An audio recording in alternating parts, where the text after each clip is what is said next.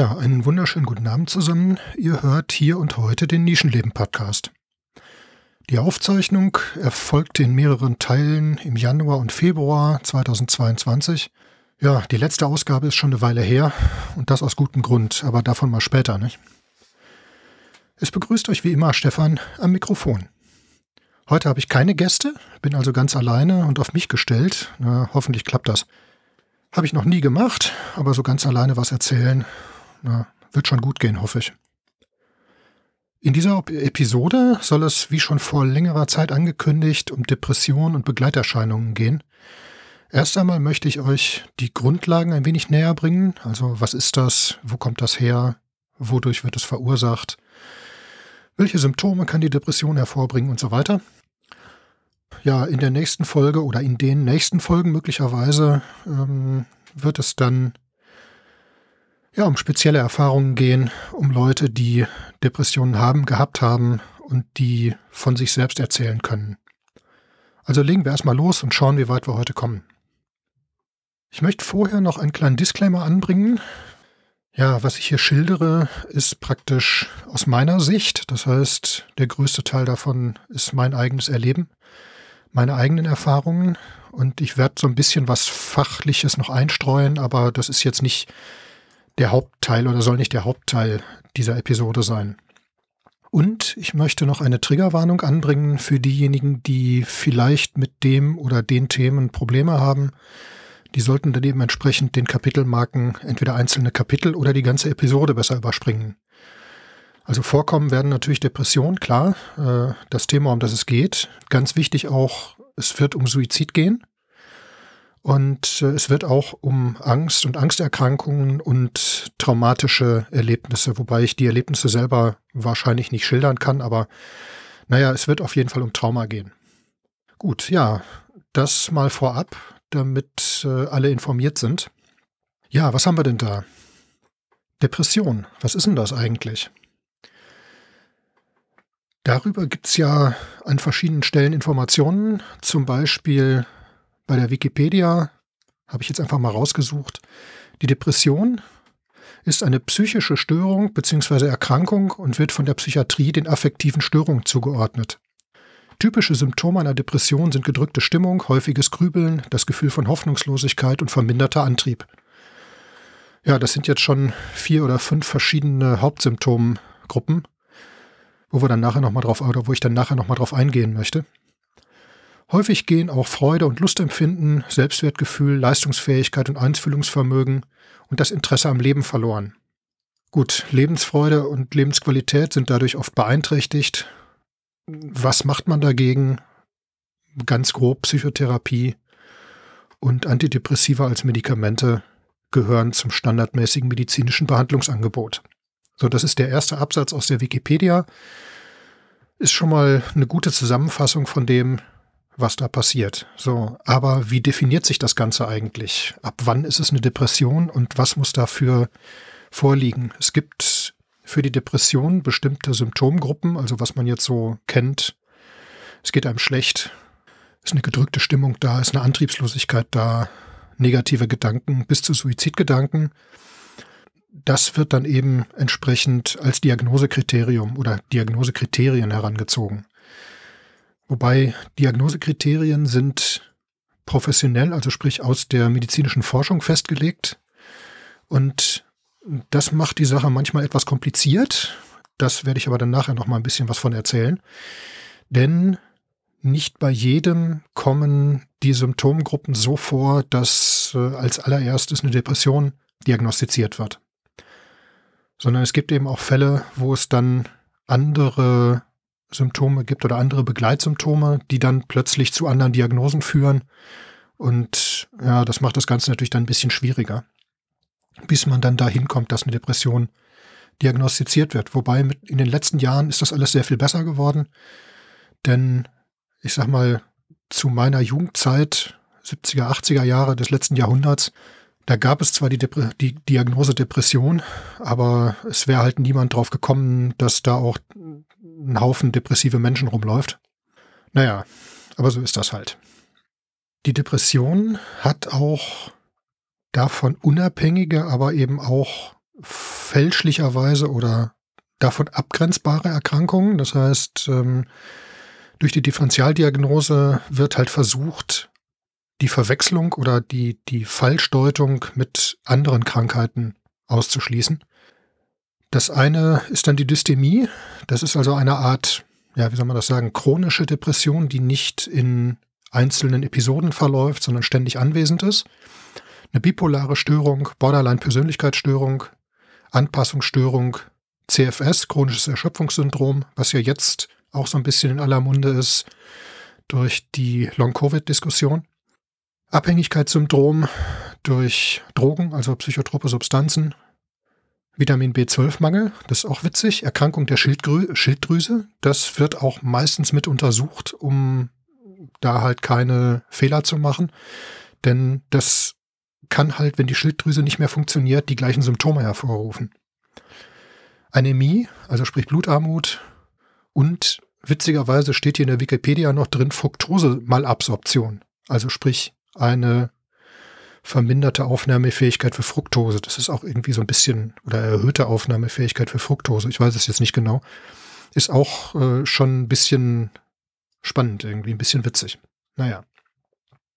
So, und wie ich gerade schon gesagt habe, es gibt eine Differentialdiagnose Dystemie, die verläuft halt nicht schubweise. Das heißt, es gibt eine, also auch diese Stimmungsschwankungen bis in die Manie rein gibt es da nicht, sondern das verläuft, die Dystemie verläuft geradlinig mit mittelschlechter oder schlechter Stimmung, ähm, was ich mir ja ziemlich schrecklich vorstelle.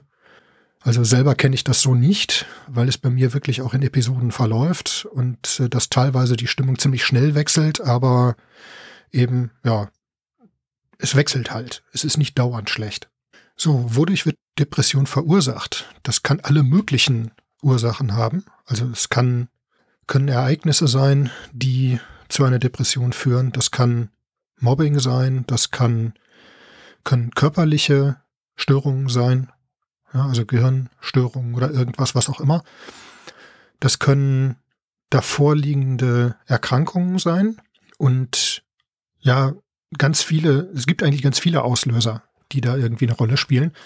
Das Interessante dabei ist, dass bei vielen dieser Auslöser und auch bei vielen Depressionssymptomen oder depressiv, äh, nein, depressiven Krankheitsverläufen so rum, es nur eine oder einige wenige depressive Episoden gibt. Das heißt, man ist gesund, so, und durch irgendwas wird eine depressive Episode ausgelöst. Wie gesagt, das kann alles Mögliche sein. Und dann wird diese Episode behandelt, medikamentös und therapeutisch und oder therapeutisch. Und das führt dann dazu, dass diese Episode plötzlich dann weg ist. Also was heißt plötzlich? Ne? Die verschwindet dann und die kommt auch nicht wieder. Das heißt, es gilt dann, dass die Depression in gewisser Weise geheilt ist. Gut, man verändert sich natürlich selbst dadurch auch. Also der Mensch verändert sich und die ich sag mal, die Handlungen verändern sich, die man selbst macht und die Einstellung zur Erkrankung und zum Leben und zu allem Möglichen verändert sich dadurch. Und das ist natürlich schon eine Art Heilungsbegriff. Allerdings ist es auch so, dass das sogar, glaube ich, die häufigste, der häufigste Verlauf, dass es eine oder einige wenige Episoden gibt und dann gilt man medizinisch gesehen als von der Depression geheilt. Was anderes ist, wenn die Depression chronisch wird, das heißt, wenn diese Episoden immer wieder auftreten oder das Ganze dann eben in einer Dystemie endet. Und das macht die Depression natürlich auch ein bisschen, ja, ein bisschen unangenehm und gefährlich. Interessant ist dabei, wenn wir uns das jetzt mal so angucken, die Depression verläuft, wie schon gesagt, in Episoden. Das heißt, es gibt Zeiten dazwischen, da geht es den Menschen gut und es gibt Zeiten dazwischen, da geht es einem halt dreckig. Das äh, lässt sich dann oft nicht vermeiden. Aber die eigentliche Erkrankung wird durch entsprechende Therapie dann geheilt. Also wirklich so, dass man hinterher ein ganz normales Leben weiterführen kann. So. Die chronische Depression bleibt oder ist zumindest sehr viel hartnäckiger als die, die nur in einer oder weniger Episoden auftritt. Und das ist natürlich ein bisschen problematisch, weil das dann immer wieder zu depressiven Episoden kommt und das immer wieder gefährlich werden kann und immer wieder irgendwelche äh, Dinge hervorruft, die man eigentlich gar nicht haben will. Und das ist eine Form der Depression, die natürlich dann auch einer längeren und intensiveren Behandlung bedarf. Ja, bis dahin, dass, ich weiß nicht, wie es heute ist, wahrscheinlich immer noch äh, bis dahin gegangen wird, dass man wirklich schwere, also wirklich schwer wirksame Medikamente nehmen muss, die auch wirklich, ja, ich sag mal, andere Körperfunktionen und andere geistige oder ich sag mal Gehirnfunktionen unterdrücken oder so weit dämpfen, dass man halt einfach leben kann. Was dann natürlich dazu führt, dass äh, man sich schon fragen muss, ob man da jetzt noch von Lebensqualität reden kann. Aber das ist ein anderes Kapitel. Diese chronifizierte Geschichte ist so, also die wird rezidivierende Depression unter anderem genannt. Das heißt, die depressiven Episoden kommen immer wieder. Ne? Also es gibt immer wieder ein Rezidiv, aber es gibt auch immer wieder eine neue Erkrankungsphase. Ja gut, das ist natürlich für denjenigen, den das trifft, nicht schön. So, also kann man da auch nicht wirklich, wenn es einem irgendwann wieder gut geht, von Heilung reden. Denn das ist ja immer dann ja, man muss immer wieder aufeinander aufpassen oder auf sich selbst aufpassen. Immer wieder gucken. Nicht? Die Umgebung muss aufpassen. Was passiert da jetzt gerade? Rutscht derjenige wieder oder diejenige wieder in die Depression ab? Oder gibt es Anzeichen dafür, dass da wieder eine depressive Episode ansteht? Und so weiter und so fort. Also das ist äh, mit einem ständigen Aufpassen und ständiger Kontrolle verbunden, um eben zu verhindern, dass eine depressive Episode so schwer wird, dass sie halt einfach zur Gefahr für Leib und Leben wird.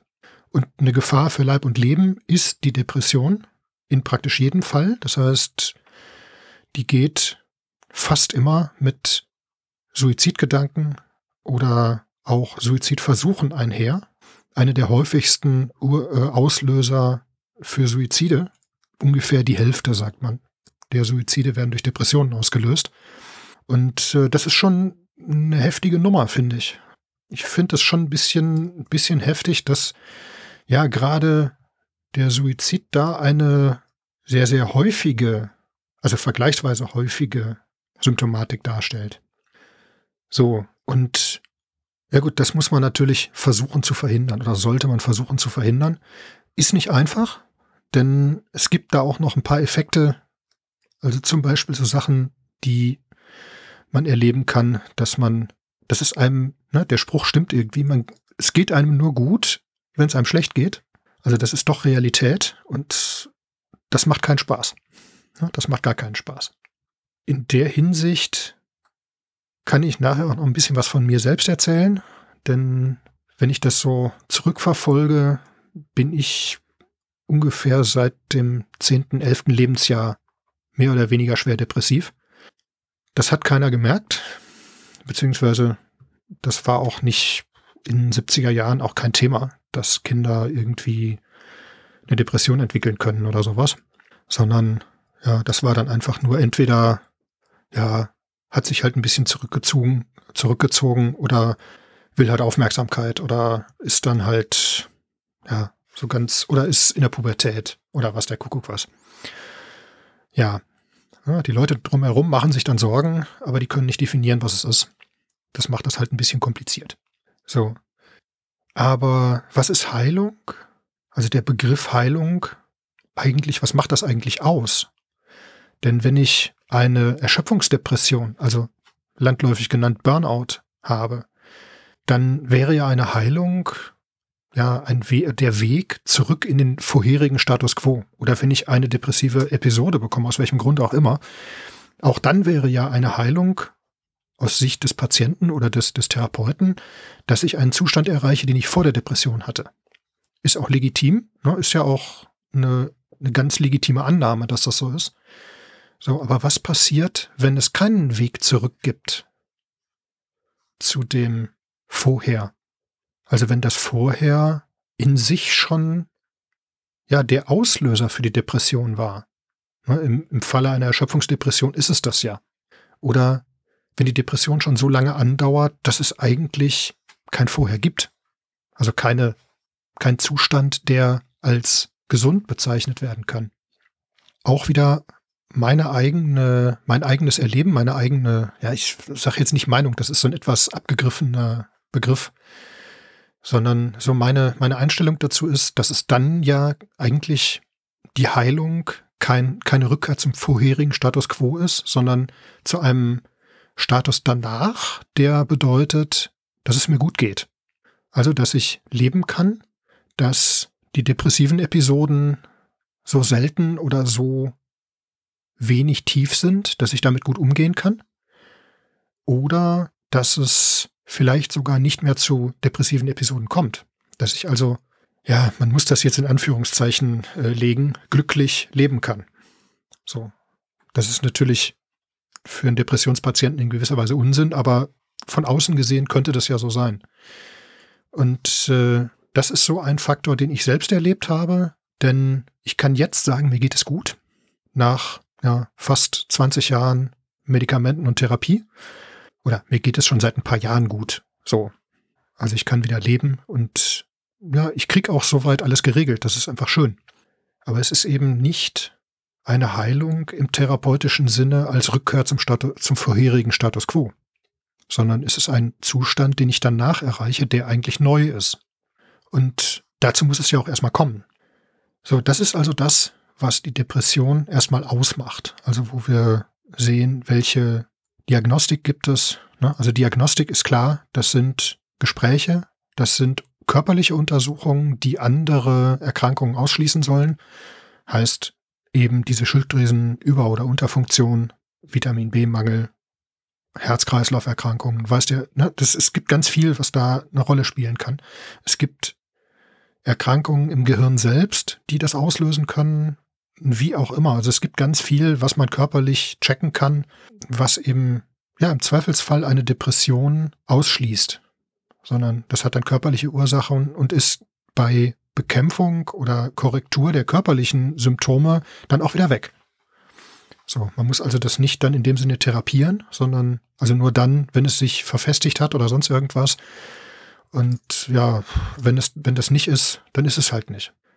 So, wie, habe ich gerade schon mal angedeutet, wie wird eine Depression behandelt? Der erste Behandlungsansatz ist natürlich eine medikamentöse Behandlung. Das heißt, ich gebe Medikamente, um eben den Patienten erstmal zu stabilisieren. Das funktioniert meistens ganz gut. Das heißt, Symptome werden damit so weit gedämpft, dass zumindest ein eingeschränktes Weiterleben und eine Therapie möglich ist. Ja, also nicht dass man danach sofort wieder gesund ist, sondern dass es eben eine Möglichkeit gibt, eine Therapie zu ergreifen. Daran anschließen tut sich natürlich eine therapeutische Intervention, also zum Beispiel Gesprächstherapie oder eben auch je nach Ursache der Depression verschiedene Formen von Therapie, also Gesprächstherapie, kognitive Verhaltenstherapie, die meistens angesagt ist bei zum Beispiel Erschöpfungsdepression, um eben die Lebensweise der Depression beziehungsweise den Einschränkungen der Depression anzupassen und nicht wieder ne, wie so ein Drehtüreffekt immer wieder in die gleiche Situation zu geraten und immer wieder umzufallen, wieder aufzustehen, sich über zwei Jahre hochzurappeln, dann wieder in die normale Arbeit zurückzugehen und dann wieder umzufallen und so weiter. Das äh, möchte man eigentlich nicht. Deswegen gibt es die Therapie oder eben bei irgendwelchen Ursachen in der Kindheit dann eine tiefenpsychologische Therapie oder Hypnosetherapie oder was auch immer. Also es gibt verschiedene Möglichkeiten.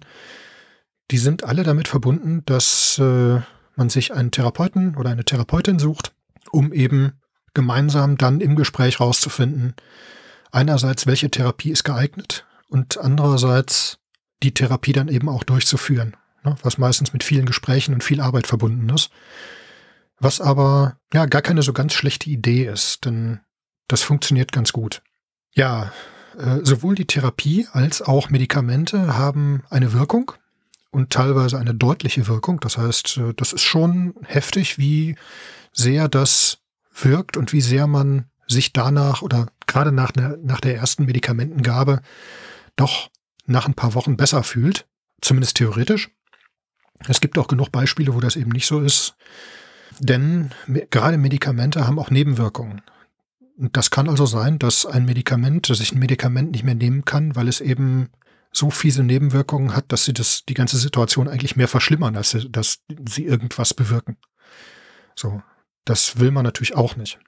Deswegen gibt es da auch, ja, zum Glück mehrere verschiedene medikamentöse Möglichkeiten und äh, man kann sich so der Reihe nach durchprobieren. Das klingt jetzt ein bisschen einfach, ist aber für jemanden, der als depressiver Mensch, dem es richtig schlecht geht und der irgendwo kurz vorm Suizid steht, nicht unbedingt angenehm, dann noch verschiedene Medikamente durchprobieren zu müssen und äh, sich dann ja noch damit beschäftigen zu müssen, wie äh, wirkt das jetzt? Habe ich da Nebenwirkungen? Habe ich keine Nebenwirkungen? Ist das jetzt eine Nebenwirkung oder ist das Auswirkung der Depression? Oder was ist es eigentlich? Das macht das Ganze so ein bisschen kompliziert, aber nicht nur die Medikamente haben, können Nebenwirkungen haben, sondern auch die Therapie selbst. Ja, gerade wenn es um Auslöser wie zum Beispiel Traumata geht, dann kann eine Therapie ja doch schon heftige Nebenwirkungen haben in Form von Retraumatisierung oder von Ängsten, die entstehen, weil Bilder immer wieder vorgerufen werden und so weiter und so fort. Das heißt, da ist natürlich die Expertise des Therapeuten ganz, ganz, ganz wichtig. Und auch, dass ein Therapeut oder eine Therapeutin darauf eingehen kann, was da eigentlich Sache ist. Was manchmal auch so ein ganz klein wenig kompliziert ist. Das ist im Prinzip so ja, der Weg der Behandlung. Es gibt dann noch ganz extreme Methoden wie wirklich harte Medikamente, wie Klinikaufenthalte, wie in Zweifelsfall, also in Akutsituationen Fixierung und äh, sowas wie Elektroschocks durch den Kopf. Ja, okay, das ist, das, das ist extrem. Aber es kann hilfreich sein, wenn es wirklich gar nicht mehr geht. So, habe ich jetzt zum Glück nicht erlebt, aber kommt vor und ich kenne auch ein paar Leute, die das schon für sich erleben mussten. Das ist also auch nicht so ganz einfach alles. Ja, wo bin ich jetzt stehen geblieben? Genau, jetzt äh, rede ich schon so lange und äh, habe ja vorhin angekündigt, dass ich auch ein bisschen von mir reden will. Wie schon gesagt, bin ich so seit dem 10., 11. Lebensjahr ungefähr, ich kann es nicht ganz genau sagen, weil sich daran zurückzuerinnern ist ein bisschen schwierig und von außen gesehen habe ich da als Referenz auch nur meine Eltern und selbst da ist die Erinnerung einfach verschwommen. Klar, bleibt ja nicht aus nach den vielen Jahren. So die Erkenntnis im Nachhinein ist natürlich so, dass ich gemerkt habe, mit mir stimmt irgendwas nicht, bei mir ist irgendwas anders und das selber auch gar nicht definieren konnte, was da ist. Und das hängt halt damit zusammen, dass ich gar nicht gerafft habe, dass das eine Depression ist. Ja, selbst als ich wirklich schon so mit 15, 16 schwer depressiv geworden bin und auch ja in Richtung dieses ersten Suizidversuchs gegangen ist, selbst da wusste ich nicht, was Sache ist. Das habe ich erst später erfahren. Und dementsprechend gab es natürlich auch nicht wirklich Unterstützung oder Hilfe. Also es gab jetzt nicht so das Ding, dass dann jemand gekommen ist und gesagt hat, hör mal, Junge, du bist depressiv, lass dich mal behandeln oder geh mal in die Therapie oder geh mal zum Arzt, sondern ja, das gab es einfach nicht. Oder da ist keiner drauf gekommen. War einfach für mich in dem Moment uninteressant und ich habe das auch nicht, habe ich auch gar nicht kapiert, dass es so ist. Und ja, habe dann einfach so in der Art weitergelebt. So, und da kommt wieder zum Tragen, was liegt denn überhaupt unter der Depression? Was ist der Auslöser dafür? Und genauso wie ein Burnout, wie eine Erschöpfungsdepression einen Auslöser hat, nämlich in dem, dass ich zum Beispiel äh, durchgehend seit 10 Jahren oder 15 Jahren 16 Stunden am Tag gearbeitet habe und dann irgendwann einfach zusammengeklappt bin, gibt es natürlich auch Auslöser, die sich schon in der Kindheit verankert haben. Ja, das kann ein Trauma sein, das kann Angst sein, das können frühkindliche Entwicklungsstörungen sein, wie zum Beispiel ADHS oder Autismus oder irgendwas in der Art. Das heißt, da liegen dann Grunderkrankungen drunter unter der Depression, die ich gar nicht erstmal bemerke, sondern ich sehe, okay, irgendwas stimmt nicht, ich bin anders, möglicherweise weiß ich, dass ich depressiv bin, aber ich weiß noch nicht warum. es wird ja zur Normalität. Depressiv zu sein, immer wieder diese Episoden zu haben, wird ja zur Normalität. Durchgehend Angst zu haben, wird zur Normalität. Das heißt, es bleibt doch gar nicht viel übrig. Und es bleibt auch keine Gelegenheit zu kapieren, was Sache ist. So, das heißt, da muss jemand dann von außen kommen und sagen, aber geh mal zum Arzt. So, genau das ist passiert bei mir. Es ist jemand von außen gekommen und hat mir gesagt, so, äh, nach dem, was du da erzählst, ja, sie hat mir dann einfach eine Menge Fragen gestellt, irgendwann mitten in der Nacht in einem Chat, weiß ich nicht mehr genau, eine Menge Fragen gestellt und hat dann gesagt, hör mal, äh, geh mal zum Arzt und lass mal diagnostizieren. Ja, das war so ein bisschen so ein Augenöffner. Da habe ich dann gedacht so, oh, Mist, was, was mache ich denn jetzt? Oder wie mache ich das denn jetzt? Ja, das braucht eine Menge Glück, um da hinzukommen und das für sich selbst zu verstehen, was da eigentlich abläuft. Damit bin ich also dann zum Arzt gegangen, aber das, da war ich 30 Jahre alt. Ja, das heißt, ich habe also im Prinzip 20 Jahre mit dieser Depression gelebt und ja, habe eigentlich überhaupt nicht kapiert, was los ist. Und was noch darunter lag, ich habe auch im Prinzip diese 20 Jahre mit der Angst gelebt. Ich habe also in der, na, als denn der, der Klinikaufenthalt anstand, an den, in den ersten Tagen, da habe ich zum ersten Mal gemerkt, okay, so lebt es sich ohne Angst. Das ist schon interessant. Aber ich greife ein bisschen vor. Wie war das mit der Depression? Gemerkt oder für mich selber festgestellt, dass was nicht stimmt, habe ich so, ich weiß nicht, muss ich so 13 oder 14 gewesen sein. Da kam das dazu, dass ich gemerkt habe, okay, ich bin anders. Ich habe gemerkt, ich fühle mich nicht wohl in meiner Haut, konnte aber nicht definieren, warum. Und ich hatte so das ganz dumpfe Gefühl, irgendwie bin ich, ja, um nicht zu sagen behindert, aber mir sagt es keiner. Und das hat es natürlich alles noch ein bisschen schwieriger gemacht, weil ich dann überhaupt nicht mehr wusste, was jetzt Sache ist und was ich machen sollte. So. Aber auch das hat sich dann in eine relative Normalität verwandelt und dadurch äh, habe ich da auch nicht, nicht weiter was unternehmen wollen und können. Ja, das war dann einfach so, ja gut, und dann habe ich damit gelebt. So. Ja, und im Endeffekt, die Diagnose kam mit 30 und dann gab es halt zum ersten Mal effektiv äh, Therapie, auch für die darunter liegenden Störungen. Das ist jetzt eher uninteressant, weil es eben eigentlich nur die Sache war, es hat eine chronische Depression ausgelöst. Und hier soll es ja jetzt um, um Depression gehen. Ganz interessant ist dabei, dass ich irgendwann ja, zum Arzt gegangen bin und der hat mir dann Medikamente verschrieben. Und da habe ich dann gemerkt, okay, da passieren Sachen mit mir, die meine Lebenssituation verbessern können. Die natürlich nicht einfach gesagt haben, so, jetzt geht's mir wieder gut und alles ist toll, sondern die dann eben schon eine Weile gebraucht haben, um eben eine substanzielle Verbesserung herbeizuführen. Was das Ganze natürlich noch gemacht hat, war gerade auch der Klinikaufenthalt, hat dafür gesorgt, dass ich mich selbst verändert habe, und zwar sehr heftig verändert habe. Ich bin von dem alten Status quo, also in dem vortherapeutischen Status, in einen Status geraten, sozusagen ein Status nach der ersten Therapie. Und der sah so anders aus, dass das meine Umgebung geschockt hat. Dass also meine Familie, Freunde, Eltern, wer auch immer, erstmal total irritiert waren, weil ich mich total verändert hatte. Ich habe eine Veränderung durchgemacht und dadurch, dass ich nicht da war, also dass ich nicht zu Hause war, ist diese Veränderung an denen komplett vorbeigegangen.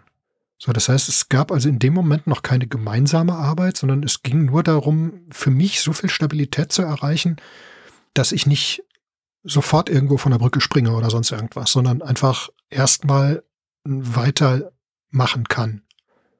Ja, und äh, das ist offensichtlich gelungen, denn zum Beispiel meine Frau und ich mussten uns komplett neu kennenlernen. Ja, da war von der alten Persönlichkeit eigentlich nicht mehr viel übrig. Also nicht, äh, wie man das so denkt, so Gehirnwäsche oder sowas, sondern wirklich aus der Therapie heraus, dass ich dann einfach gesagt habe, okay, ich kann bestimmte Dinge nicht mehr tun. Und ich will das auch nicht. Und es ist besser, wenn ich es lasse und besser, wenn ich sage, okay, ich will jetzt so nicht mehr weitermachen, sondern ich will anders weitermachen. Ich konnte das mit dem anders noch gar nicht definieren. Also ich hätte jetzt nicht sagen können, ich will das so und so haben, sondern es war nur ein, es muss anders sein. ohne zu definieren wie. War natürlich auch ein bisschen schwierig für die Umgebung. Und ja, das hat auch dazu geführt, dass es einige der Leute, die ich vorher gekannt habe, also Freunde und auch teilweise Verwandtschaft, das nicht über diesen Punkt rausgeschafft haben, mit mir in Verbindung zu bleiben. Entweder weil ich gesagt habe, das geht nicht, oder weil die eben gesagt haben, sie kommen mit dem neuen, mit der neuen Persönlichkeit nicht klar. Ja gut, ist natürlich schwer, ähm, weil das Ganze ja noch zu diesen immer wieder auftretenden Schüben kommt. Aber auf der anderen Seite ist es natürlich besser, wenn man sich von Personen trennt, die jetzt einem nicht gut tun. So, ganz grob gesagt. Das muss ja einfach nicht sein. Und deswegen war das schon ganz gut, dass es so gelaufen ist.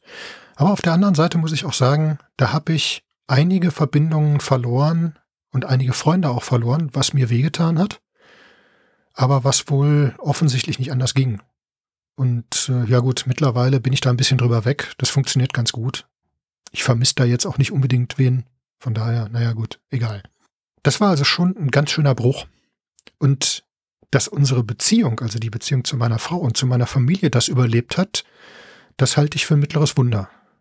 Weil ich ganz, ganz viele Leute kenne, die sich nach so einem therapeutischen Eingriff dann irgendwann getrennt haben, weil sie sich selber nicht mehr sich gegenseitig nicht mehr erreichen konnten. Weil auch der Partner vielleicht nicht in der Lage oder nicht bereit war, dieses neue Kennenlernen mit durchzuziehen. Ja, das ist also dann ein bisschen zu schwierig und dann, ja, dann, dann ist es so. Dann möchte man das auch nicht mehr, vielleicht, wie auch immer.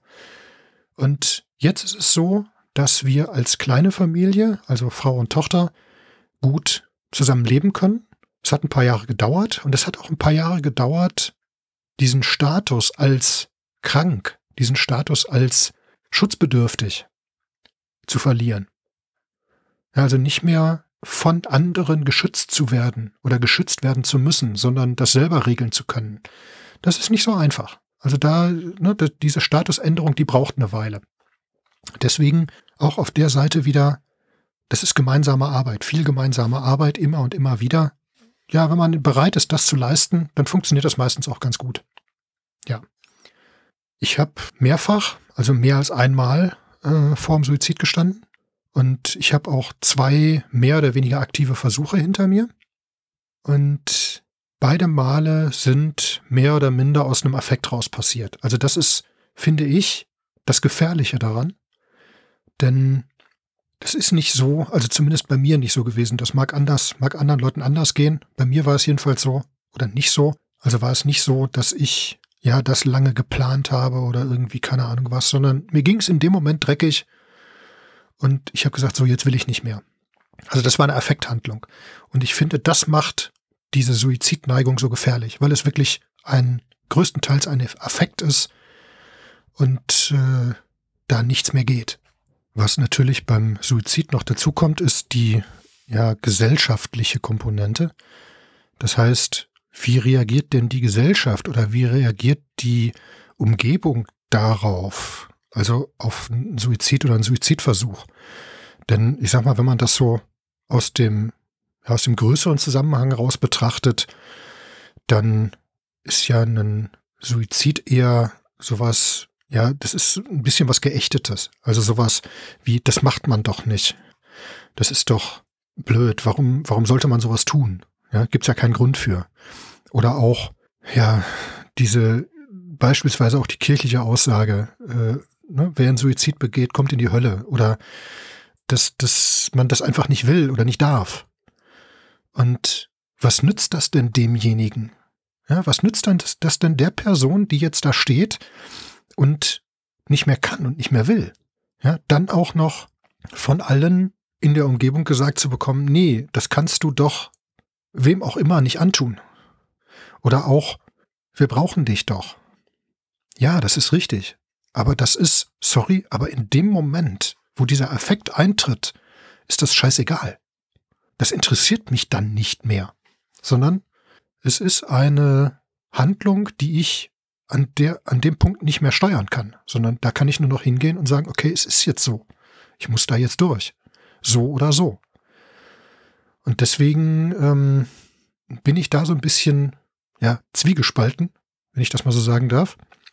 Denn auf der einen Seite sage ich natürlich auch, okay, sich irgendwo von der Brücke stürzen ist kein, keine Lösung oder nicht wirklich eine Lösung, weil eigentlich ist das Leben zu schön dafür. Und eigentlich habe ich auch noch nicht alles erlebt oder hatte ich in dem Moment noch nicht alles erlebt, als dass das wirklich eine gute Alternative gewesen wäre. Aber auch das war mir egal. Es spielt also gar keine Rolle, was da drumherum passiert, sondern das, Wichtig, das Wichtige ist in dem Moment, was passiert in mir drin. Was passiert in mir, dass das auslöst? Und nach diesen Faktoren habe ich wirklich jahrelang einfach gezielt gesucht, um eben für mich selber rauszufinden, okay, wann wird es gefährlich? Welche Gedanken und welche, welche Stimmungen, welche Auslöser von außen machen das Ganze jetzt in dem Moment gefährlich?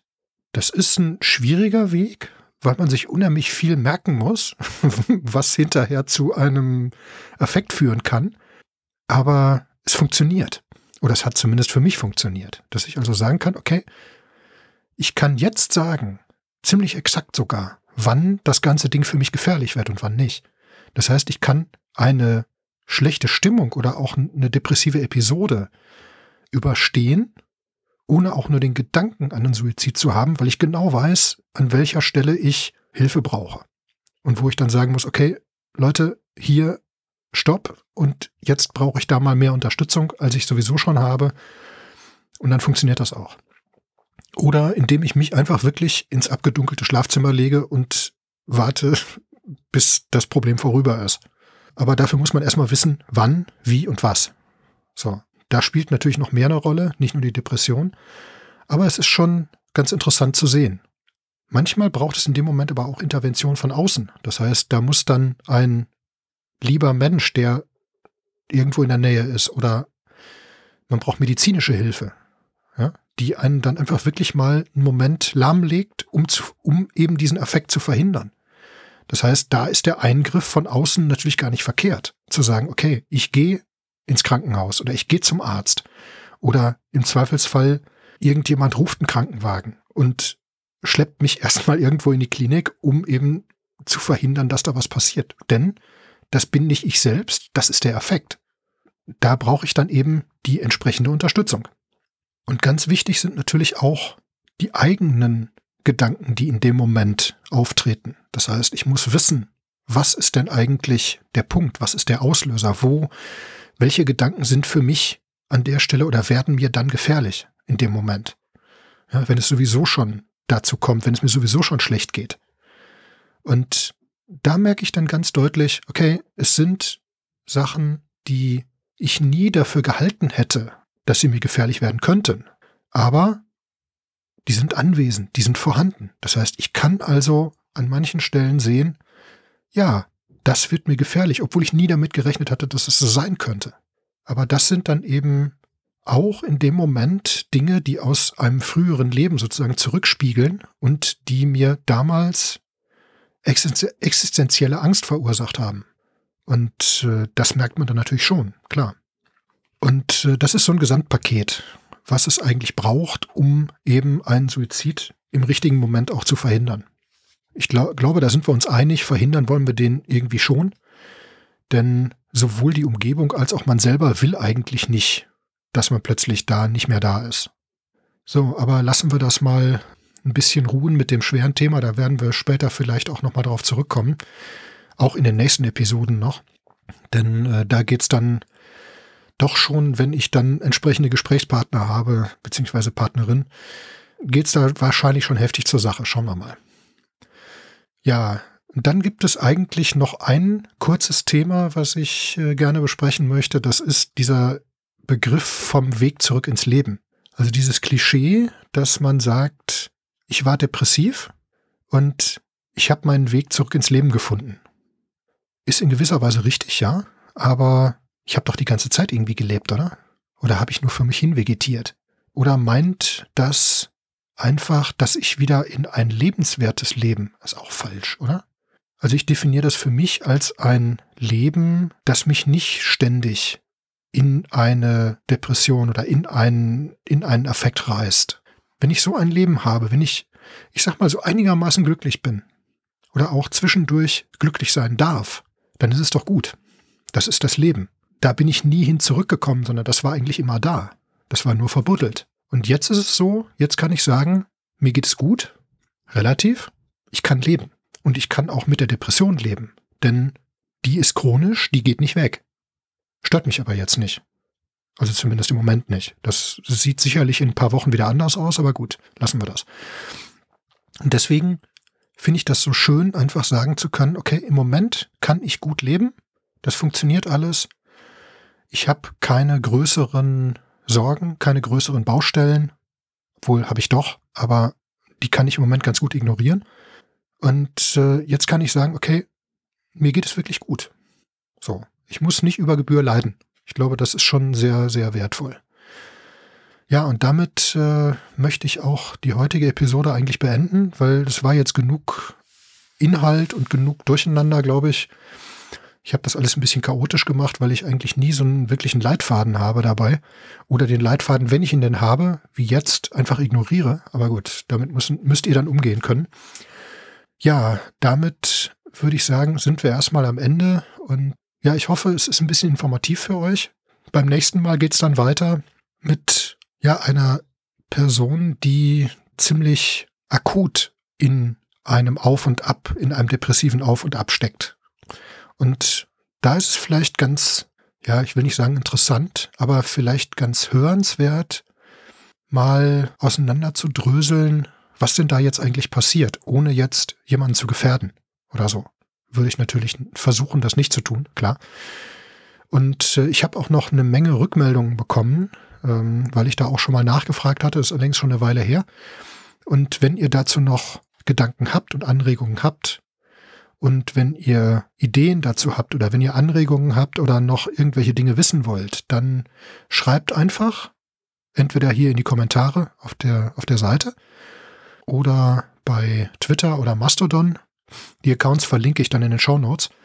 Dann, ja, schreibt mir einfach, sagt mir Bescheid, schickt mir Sprachnachrichten, damit wir dann das Ganze nochmal ausrollen können. Denn ich denke, jeder hat da so seine individuellen Erfahrungen und ja, was ich auch wichtig fände, wären Menschen, die das Erlebnis Depression von außen teilen würden. Also die nicht selbst betroffen sind, sondern vielleicht Angehörige, die eben diese, diese Ängste erleben und dieses, ja, dieses Gefühl, nicht helfen zu können und so weiter. Also so diese, ne, diese ganze Geschichte, also nicht in dem Sinne, dass ich da jetzt eine reißerische Geschichte draus machen will, sondern um auch einfach den Aspekt rausstellen zu können, den ich selber ja nicht abbilden kann, weil ich nur sehr, sehr indirekt als Angehöriger da mal mit zu tun hatte. Und wenn ich selber betroffen bin, weiß ich natürlich, was in der Person vorgeht, aber ich kann der oder demjenigen trotzdem nur vor den Kopf gucken und kann nicht sehen, was da drin wirklich passiert.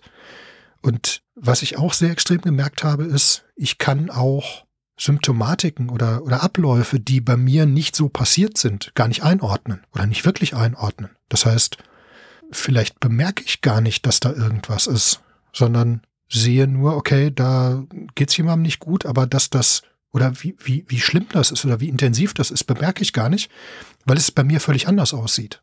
Und deswegen denke ich, äh, ist das gut, Rückmeldungen zu haben und Ideen zu bekommen und vielleicht mit dem einen oder anderen mich kurz zu unterhalten um das dann eben im Podcast weiter zu verarbeiten.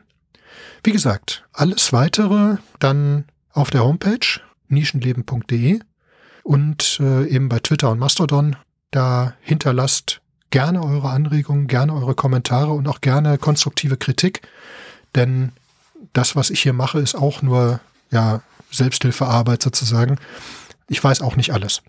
Damit wünsche ich euch einen schönen Abend und wir hören einander. Bis dahin, danke fürs Zuhören und bis zur nächsten Episode.